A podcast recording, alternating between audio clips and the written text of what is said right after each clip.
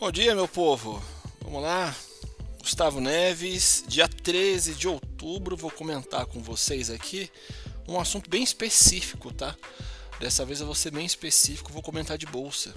Sobre o cenário agora para 2021, né? Ele está limitando espaço para um rally de final de ano. Entre 2000 e 2020, o índice de ações, o principal índice de ações, o Ibovespa, né, teve desempenho bastante positivo aí no quarto trimestre, um total de quase 15 anos. E eu vou comentar isso aí, né? Vou comentar porque o quarto trimestre costuma carregar boas lembranças para os investidores da bolsa brasileira. O Ibovespa subiu nesse intervalo em 15 anos entre 2000 aí e 2020, é, em 10 deles, né, foi o período mais positivo do ano. Mostra um levantamento até do próprio valor econômico. E esse histórico, no entanto, está ameaçado em 2021 diante dessas expectativas para o PIB em desaceleração, inflação, juros em alta, riscos fiscais, riscos políticos, enfim. A aproximação das eleições também é outro fator que pode limitar esse rally, né, esse possível rally. E a subida da bolsa no último trimestre costuma vir meio que no embalo né, de um movimento mais forte dos investidores estrangeiros depois das férias de verão lá no hemisfério norte, né, no início de um novo ano fiscal nos Estados Unidos também ajuda. Normalmente existe aí uma realocação de carteiras e os investidores começam a avaliar essas empresas se baseando em modelos e múltiplos também no ano seguinte, o que puxa né, os preços para cima, segundo aí alguns gestores de, de ações. Né? E para muitos analistas também, dificilmente a bolsa sairá desse limbo aí antes que haja clareza no próximo governo.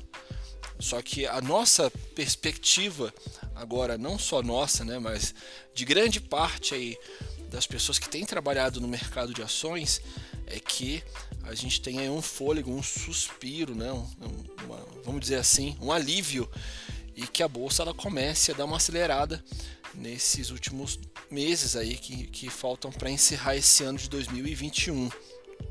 Esse é, é, o nosso sentimento. E nesse, nesse ano, o tradicional rally, mesmo que esteja em dúvida com relação a alguns investidores ressabiados aí sobre os rumos da bolsa daqui para frente, um ânimo que parece também ter esfriado nos últimos meses, o cenário não é, só não, é, é, vamos dizer assim, que é pior graças aí os investidores estrangeiros. Mas o que a, a, a, teoria que a gente vem usando durante todo o ano, ela se faz presente agora, né? Agora, se você for pegar lá o, o quadro de entrada de capital estrangeiro na bolsa, ele é muito forte. Você vê que teve uma saída muito grande de investidores, pessoas físicas, nessa que também teve uma entrada muito gigantesca de investidores estrangeiros na bolsa. E a gente vê que algumas empresas em, no curto no espaço aí de, de três meses, dois meses, caíram aí os seus preços né, de tela, que a gente chama assim, quase 50%. E isso faz com que a bolsa seja bastante atrativa agora nesse finalzinho do ano de 2021. Então, para você que ainda não montou a sua posição, acredito eu que seria a melhor, o melhor momento, né? não seria é, para daqui ano que vem, quando a bolsa já tivesse se recuperado, mas seria agora. Então, é, sugiro aí que você venha procurar o seu assessor de investimentos e, de acordo com o seu perfil de investimento, de acordo com o seu perfil de risco que a gente chama, já traçar uma estratégia não no ano que vem, mas já agora aproveitando essa baixa do mercado acionário para você aproveitar toda a alta do ano que vem, se assim, se assim ocorrer, né? Pessoal, encerro por aqui. Volto amanhã com todos vocês, né, para a gente comentar, dentre outras coisas, o mercado de juros, o mercado de câmbio.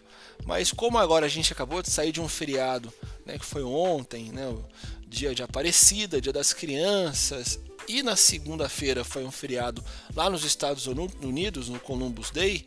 Então a gente teve pouca liquidez no mercado, então nem não compensa a gente comentar muito, só porque o mercado estava bastante atípico. Tá bom?